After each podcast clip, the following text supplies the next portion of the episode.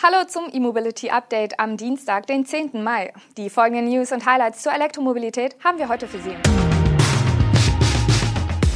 Streit um Abwrackprämie. Tesla plant weitere Schicht in Shanghai. Ford E-Transit Custom kommt 2023. VW ID3 GTX ebenfalls. Und 100 Siemens Ladesäulen für Castrop Rauxel.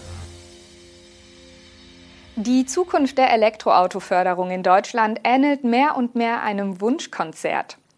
Während der Bundeswirtschaftsminister die Zuschüsse für batterieelektrische Fahrzeuge ab 2023 abschmelzen und für Plug-in-Hybride komplett streichen will, machte gestern ein ganz anderer Vorschlag aus dem Bundesverkehrsministerium die Runde.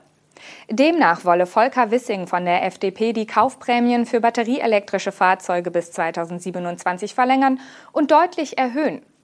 Wer ein Auto mit einem Preis von maximal 40.000 Euro kauft, könnte statt 6.000 Euro künftig sogar 10.800 Euro vom Staat erhalten. Hinzu kommt noch der Zuschuss der Hersteller von 3.000 Euro, den diese ebenfalls weiter bis 2027 gewähren sollen.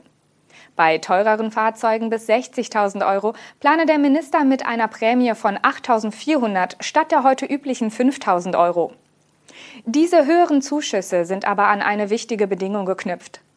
Ab dem zweiten Halbjahr 2023 müssten Käufer ein mindestens elf Jahre altes Verbrennerauto verschrotten, um noch die volle Förderung zu erhalten. Diese Abwrackprämie soll dabei rund 1500 Euro ausmachen. Das Thema war natürlich der Aufreger schlechthin. Die SPD äußerte Kritik und das Wirtschaftsministerium machte deutlich, dass es selbst für den Umweltbonus verantwortlich ist und eben nicht das Verkehrsresort. Doch vom Verkehrsminister war nichts zu hören. Erst am Abend kam auf Twitter das Dementi von Volker Wissing. Weder will ich eine Abwrackprämie noch eine höhere Kaufprämie für Elektrofahrzeuge, schrieb er dort. Neben dem Tweet äußerte sich Wissing am heutigen Morgen auch im Deutschlandfunk. In dem Interview mit dem Radiosender betonte der Minister, es solle über solche Angelegenheiten erst berichtet werden, wenn er dazu angehört wurde. Die Existenz des Gutachtens, auf dem der Bericht basierte, bestätigte Wissing zwar, aber es handelte sich um einen innerhalb der Regierung üblichen Diskussionsvorgang, der aber keine Grundlage für seine Politik darstelle. Auf Nachfrage schloss er eine Abwrackprämie und eine, Zitat, absurd hohe E-Auto-Förderung für diese Legislaturperiode aus. Der kommunikative Betriebsunfall bleibt allerdings im Gedächtnis. Tesla will die Produktion in seinem Werk in Shanghai ab dem 16. Mai auf 2600 Autos pro Tag steigern. Das berichtet Reuters unter Berufung auf ein internes Memo des Elektroautoherstellers. Tesla betreibt seit der Wiederaufnahme der Produktion in China bislang nur eine Schicht. Kommende Woche sollen weitere Schichten eingeführt werden, um die Produktion wieder auf das Niveau zu bringen, das sie vor dem Lockdown zur Bekämpfung von Covid-19 hatte. Im März wurde das Tesla-Werk noch mit drei Schichten betrieben. Elon Musk hatte zuvor bereits angedeutet, dass die Giga Shanghai noch in diesem Quartal einen neuen Wochenproduktionsrekord schaffen könnte. Seit Februar, also noch vor den Corona-Lockdowns in Shanghai, wurden Umbauten durchgeführt, deren Auswirkungen dann wegen der Fabrikschließungen noch nicht in vollem Umfang erreicht werden konnten.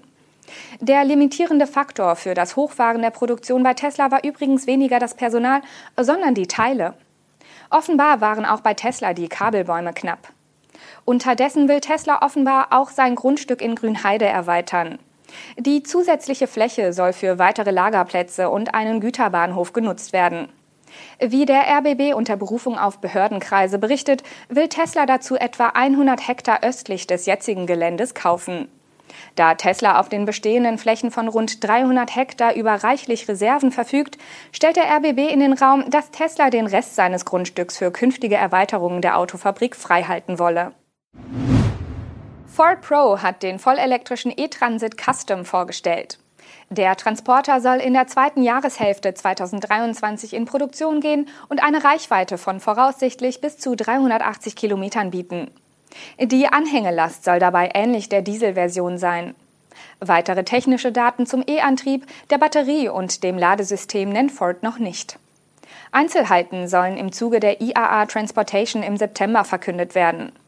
Eine Verwandtschaft zum größeren E-Transit aus der 2-Tonnen-Nutzlastklasse ist möglich. Dieser kommt mit einer netto 68 Kilowattstunden großen Batterie auf eine Normreichweite von bis zu 317 Kilometern. Im kleineren und leichteren E-Transit Custom könnten mit einem ähnlichen Akku die genannten 380 Kilometer möglich sein. Die Anhängelast der aktuellen Dieselmodelle liegt bei bis zu 1,9 Tonnen.